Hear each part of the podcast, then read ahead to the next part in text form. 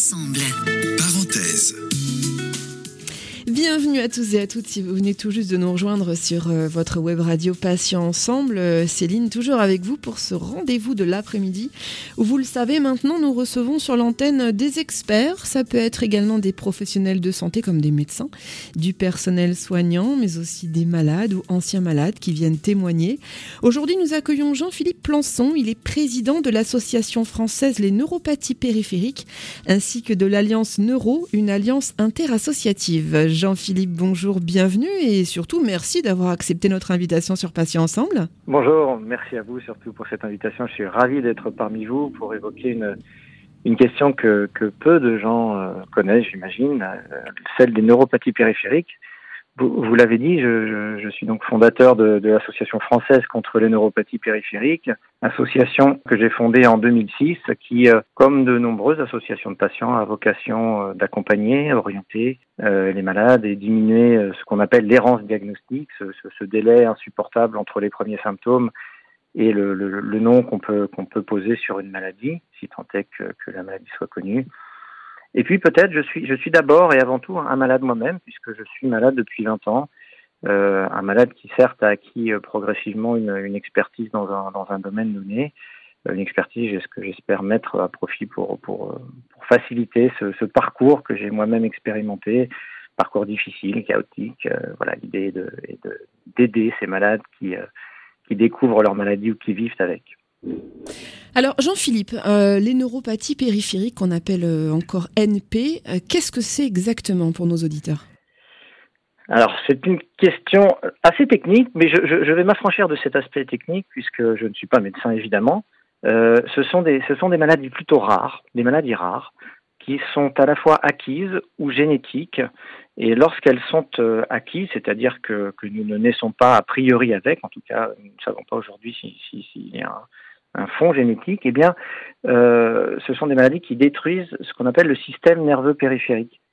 Euh, tout le monde, vous, moi, euh, nous avons tous un système nerveux périphérique et ce système nerveux assure, la circulation de l'information entre, nos organes le système nerveux central. Typiquement, lorsque vous marchez, lorsque vous prenez un objet avec vos mains, lorsque voilà, vous, avez, besoin de, de, de vous mouvoir, eh bien, c'est le système nerveux périphérique qui, qui est mis en branle dans les neuropathies périphériques, qu'elles soient d'origine acquise ou génétique, ce système nerveux euh, est, mis à mal et détruit plus ou moins progressivement, plus ou moins profondément.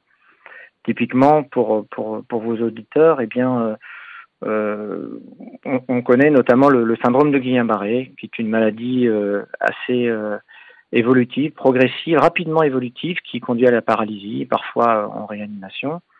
Et pour, les, maladies génétiques, on, on connaît peut-être euh, la maladie de qui est une maladie euh, qui, euh, qui détruit elle aussi progressivement le, système nerveux périphérique. Alors, les, symptômes rapidement de, ces maladies sont, des, symptômes qui sont liés à la, faiblesse musculaire, puisque le, le système nerveux n'assure pas sa fonction, donc le, le, système musculaire, lui non plus, ne fait pas son travail. Ce sont des maladies qui sont plutôt invalidantes qui génèrent des douleurs, euh, une fatigue importante, parfois des troubles de l'équilibre, dans certaines conditions qui sont mortelles. Et en France, elle touche, alors les études épidémiologiques, celles qui consistent à, compter le nombre de malades, sont, sont, très peu nombreuses, mais on estime qu'il existe entre 40 et 50 000 malades en France à peu près, toutes formes confondues. Alors, euh, Jean-Philippe, quelle population est majoritairement touchée par ces pathologies, si tant est qu'on puisse le dire? Pour les formes génétiques, en réalité, vous allez vous allez retrouver euh, des formes dès l'enfance, puisque euh, puisqu'évidemment les, les, les, enfants naissent avec cette euh, cette anomalie génétique et vont, vont grandir avec. C'est le cas, je le disais tout à l'heure, pour la maladie Charcot-Marie-Tooth, c'est pour d'autres maladies. Donc ces formes familiales, héréditaires ou génétiques. Eh bien, pour ces malades, la, la, question des, des, tests génétiques, du dépistage néonatal vont, vont être des sujets particulièrement importants. Euh, donc ces enfants qui deviennent des adultes, euh, c'est plutôt le, cas pour les formes génétiques. Pour les formes acquises, typiquement, ce sont des ce que ce, sont des, des, malades que nous accueillons massivement au sein de la FNP, euh, donc des malades qui souffrent de neuropathie inflammatoire, bien souvent, ce sont des maladies de l'adulte, euh, qui posent d'autres questions, puisque par exemple, j'ai 50 ans, je suis tombé malade, j'avais 30 ans, eh bien, les questions que se posent les malades euh, quand on a 30 ans, c'est que va-t-il se passer euh, à la fois avec mon travail, euh, avec la maladie elle-même? Est-ce que je vais me retrouver paralysé? Est-ce que je vais mourir? Voilà, toutes ces questions qui, qui, sont, qui font irruption à, un moment de, votre vie, un moment parfois, ben, un moment peu propice, jamais, propice, jamais propice, me direz-vous, mais enfin, quand on a 30 ans, on se pose d'autres questions que celles de la maladie, voire de la mort. Et, du coup, ça, conditionne un petit peu l'évolution future. Et puis, enfin, pour terminer, ça, pose la question du handicap invisible, parce que ce sont des maladies qui, dans leur forme précoce, surtout, sont peu visibles. Et euh, le regard de l'autre, hein, je, on a coutume de penser que ce qui ne se voit pas n'existe pas eh bien, dans ces formes, dans ces formes de maladie, euh, c'est pour le, malade lui-même difficile à vivre parfois. Jean-Philippe, vous parliez tout à l'heure d'errance médicale. Euh, c'est donc une maladie qui est très difficile à diagnostiquer, en fait. En réalité, si vous, êtes euh, orienté vers le bon spécialiste, dès le départ, le diagnostic peut être assez rapide. La difficulté, euh, ce sont les, premiers moments de la maladie. Ce moment où les symptômes qui apparaissent finalement sont assez peu typiques pour le médecin que vous allez rencontrer. Souvent le médecin généraliste, qui, euh, si, vous, évoquez la fatigue avec un médecin généraliste, par exemple, ou un médecin, pas forcément, enfin un spécialiste, eh bien tout le monde est fatigué. La fatigue, vous, avez, vous tout à chacun expérimenter la fatigue. Donc on ne peut pas dire que la fatigue soit, soit fonde le diagnostic.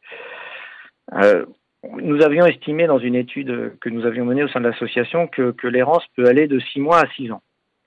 Bon, euh, vous voyez qu'entre les deux, ça veut dire que vous pouvez vivre pendant six ans avec une absence de diagnostic, euh, avec un diagnostic erroné, euh, ce qui signifie bien souvent, et ça ce sont des témoignages que nous avons au sein de l'association, des, des traitements qui sont proposés mais qui ne sont en réalité pas adaptés à la maladie, puisque la maladie diagnostiquée n'est pas la bonne. C'est, la maladie qui a été diagnostiquée finalement n'est qu'un symptôme, et on ne s'intéresse pas à la maladie sous-jacente elle-même. Donc l'errance est un, est, un, est un vrai sujet dans, les neuropathies périphériques. Est-ce que la, la, maladie des neuropathies périphériques peut être confondue avec la fibromyalgie, puisqu'il euh, y a quelques symptômes qui sont très similaires euh, Donc du coup, est-ce que erreur du diagnostic peut être posée par un médecin qui peut dire simplement, bah oui, vous avez une fibromyalgie très certainement, alors qu'en fin de compte, bah, vous avez quelque chose d'un petit peu plus, euh, entre guillemets, sérieux? Oui, alors c'est une question un peu plus technique, un peu plus médicale, mais, euh, mais en réalité, la fibromyalgie est, plutôt un ensemble de symptômes qu'une maladie, euh, qu'une entité euh, elle-même. Euh, mais vous avez parfaitement raison. Euh, il y a parfois une, une, confusion, une confusion entre, entre ces différentes maladies. J'ajouterais même parfois la maladie de Lyme, qui, qui a des effets sur, sur le système nerveux périphérique qui, qui laissent à penser que parfois c'est une c'est une autre maladie qui s'installe. Ce sont des maladies qui sont, qui sont difficiles à diagnostiquer, encore une fois. Le, si, on parle des, neuropathies inflammatoires, elles sont, euh, dans l'histoire de la médecine, très récentes. Elles ont une cinquantaine d'années, soixantaine d'années aujourd'hui. Euh, donc ce, ce, nous sommes qu'au qu début de l'histoire de ces maladies-là.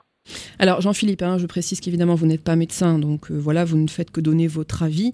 Euh, mais j'aimerais quand même qu'on revienne sur, bon, je parlais de fibromyalgie, donc ça peut effectivement être euh, confondu avec de la fibromyalgie, mais également avec la sclérose en plaques, parce que d'après ce que j'en sais, la CEP, quand ça commence, il y a effectivement des fourmillements, des engourdissements, des paralysies, des vertiges. Donc c'est vrai que ça peut induire en erreur et le médecin et le patient. Donc est-ce que vous, je parle là de votre expérience, est-ce que vous avez eu des retours de vos adhérents, de personnes qui vous ont dit, bah oui, moi j'avais, euh, euh, on m'a dit que c'était une CEP, on m'a fait un faux diagnostic, alors qu'en fait c'était une neuropathie. Est-ce que ça, ça arrive euh, dans les témoignages que vous avez?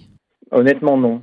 Honnêtement, non. La sclérose en plaques est une maladie cousine, une cousine germaine des neuropathies périphériques, mais je, vous le disais en préambule, les neuropathies périphériques touchent le système nerveux périphérique et non pas le système nerveux central à la différence de la sclérose en plaques. Et généralement, euh, si vous allez, euh, si vous allez euh, à la rencontre d'un neurologue, très rapidement, lui sera capable de discriminer une atteinte du système nerveux central d'une atteinte du système nerveux périphérique. Même s'il n'est pas capable, forcément, s'il n'a pas eu l'habitude de rencontrer ces maladies-là, je pense aux, aux, neuropathies inflammatoires en particulier, s'il aura du mal à poser un nom très précis sur le type de maladie, il saura faire la différence entre, entre les deux atteintes. Donc pour les auditeurs qui auraient un doute éventuellement, qui auraient des symptômes, qui ne sauraient pas trop vers qui s'orienter, euh, ils peuvent faire appel à votre association et vous pouvez vous ensuite les orienter euh, vers, vers différents professionnels de santé peut-être pour justement faire en sorte que l'errance médicale ne dure pas trop longtemps. Est-ce que ça c'est dans vos, dans vos cordes si j'ose dire? Bien sûr, bien sûr, c'est aussi le rôle de l'association. Alors avec tout le, toute la prudence qui s'impose. Hein, euh, lorsqu'un malade ou un, supposé malade nous appelle, c'est difficile, nous ne pouvons pas donner de conseils euh, médical, vous l'avez bien compris, nous ne sommes pas des médecins. La seule chose que nous puissions faire, c'est l'orienter au mieux euh, en fonction éventuellement des symptômes qui, nous sont rapportés, mais vous voyez bien toute la fragilité des choses. L'idée est plutôt d'orienter vers un spécialiste qui lui-même sera capable d'orienter le, malade correctement. C'est ce que nous faisons typiquement dans dans, dans l'association, orienter vers un, un, centre expert euh, de telle ou telle pathologie. C'est déjà énorme. Euh, Jean-Philippe, on va parler de la, de la question de, donc euh, euh rien à voir si j'ose dire, on va parler de la question de pénurie de médicaments euh, qui touche certaines formes de NP, donc neuropathie périphérique. Est-ce que vous pouvez nous en dire un mot et surtout est-ce que vous entrevoyez une, une ou plusieurs solutions? Oui, alors merci pour cette question parce que c'est une question à la fois difficile et essentielle pour les malades puisque nous sommes nombreux euh, à bénéficier de, traitements euh, dans certaines formes de neuropathie euh, périphérique. Je pense en particulier aux médicaments dérivés du plasma, puisque dans les neuropathies inflammatoires, alors de façon générale, mais il faudra entrer dans le détail, ce que je ne souhaite pas faire, parce que les neuropathies inflammatoires elles-mêmes sont subdivisées en de nombreuses pathologies. Mais enfin, il existe de nombreuses formes de neuropathies inflammatoires pour lesquelles le, le, les médicaments dérivés du plasma sont un traitement de, de prédilection. Et là, ce traitement, euh, depuis des années, depuis des années, subit des, euh, des, des, problèmes d'approvisionnement, de, de, pénurie. Euh, et, et, pour les malades, c'est quelque chose de, de, difficile à vivre parce que ce traitement, euh, donc de, médicaments dérivés du plasma, permet, lorsqu'il fonctionne bien, de, euh, diminuer les symptômes euh, de faiblesse musculaire. C'est-à-dire que typiquement, euh, chez des malades qui ne peuvent, qui perdent progressivement l'usage de leurs mains, de leurs jambes, eh bien, ce traitement leur permet de rester autonome. Donc, c'est quelque chose de, vraiment majeur. Et en, France aujourd'hui, en particulier, mais pas seulement, c'est une, question difficile. Alors, la, question des pénuries sur ces traitements-là, je, fais un focus, si vous voulez bien, sur ces traitements que, que nous connaissons bien. Hein. C'est, euh, c'est une véritable inquiétude, d'abord parce que c'est lié à un modèle français, mais pas uniquement. Euh, c'est d'abord lié à une demande croissante de ces traitements pour l'ensemble des malades, puisque, euh, la médecine, les scientifiques s'aperçoivent aujourd'hui que, le plasma, et on en parle à travers le Covid, c'est une thérapeutique de, choix pour de nombreuses pathologies, et pour les neuropathies inflammatoires en particulier. Euh, donc on, observe une demande croissante depuis, euh, depuis plusieurs années, une demande mondiale croissante qui, qui génère des, des tensions d'approvisionnement sur le marché mondial. Voilà, je ne veux pas être trop technique, mais enfin, cette demande exponentielle retentit euh, sur, le, sur le marché français.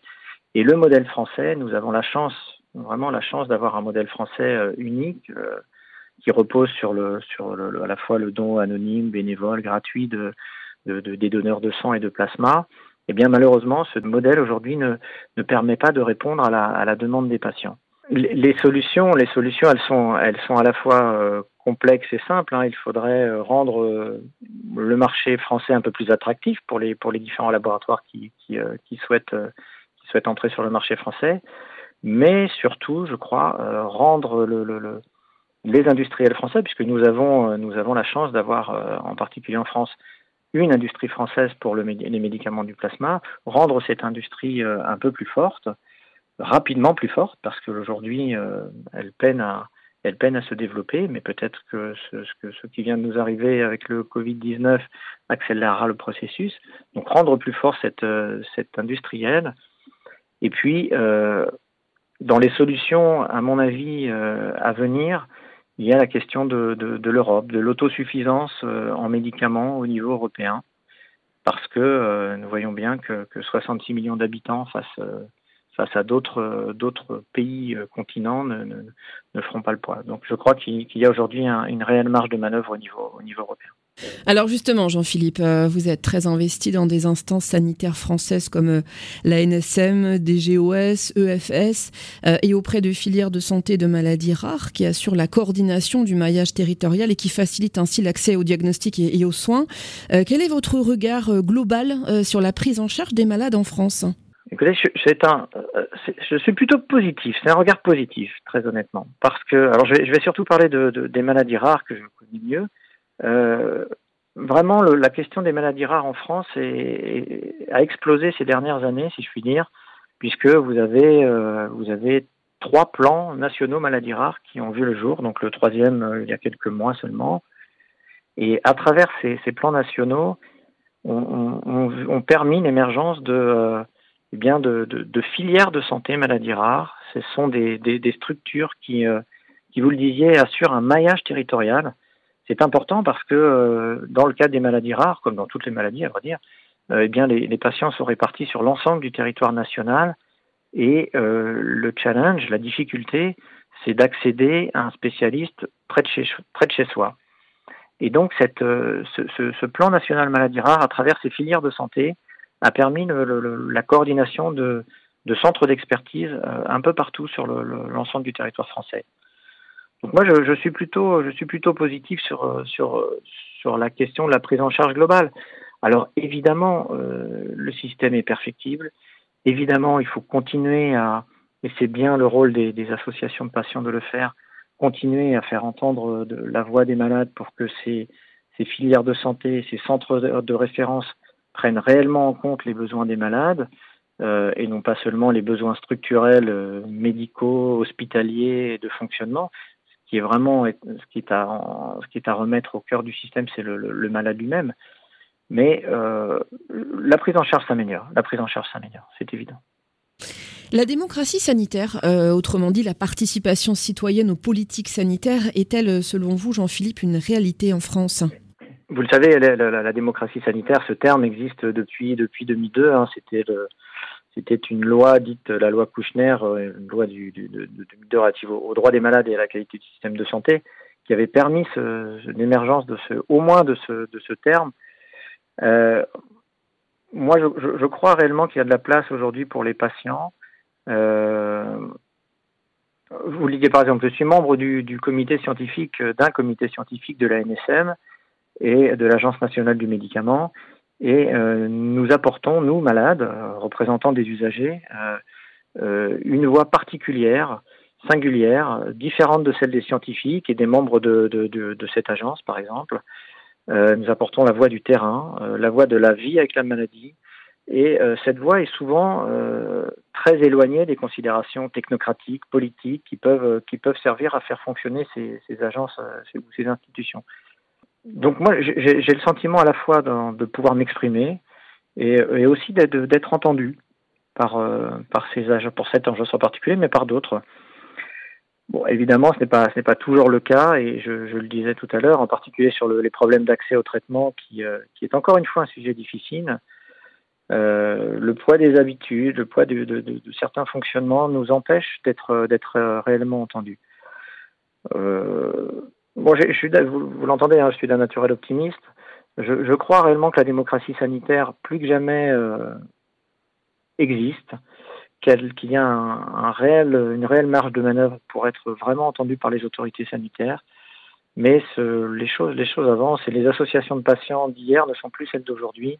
Il y a une réelle professionnalisation des associations qui, euh, peuvent aujourd'hui euh, discuter à, voix égale avec les, autorités de santé. Ça, c'est assez remarquable. Alors, vous présidez une ONG européenne. Euh, selon vous, quel rôle l'Europe peut-elle tenir face aux enjeux de santé dans l'espace de l'Union européenne? Oui, merci pour cette question. L'échelon européen est important. Effectivement, depuis, euh, depuis l'année dernière, nous avons créé une, ONG qui s'intéresse aux, neuropathies inflammatoires et, et immunitaires qui touchent le système immunitaire. Euh, alors vous le savez, le, la santé est un domaine qui, euh, qui relève de la compétence des États membres et qui ne relève pas, euh, de, l'Union européenne elle-même. Mais enfin, il existe de, de, des sujets dits transnationaux qui traversent les États et qui intéressent l'Union européenne et les, et les, institutions de l'Union européenne. par exemple, vous avez, j'évoquais tout à l'heure les filières de santé et maladies rares en France, eh bien, vous avez aujourd'hui au niveau de l'Union, vous avez l'équivalent avec les réseaux européens de référence. D'ailleurs, ces réseaux européens de référence se sont inspirés du modèle français. On est souvent à décrier notre modèle. Eh bien, en l'occurrence, ce modèle s'est bien exporté et les réseaux européens de référence ont pour vocation de, faciliter l'accès à l'expertise médicale pour, pour les malades à travers l'Europe.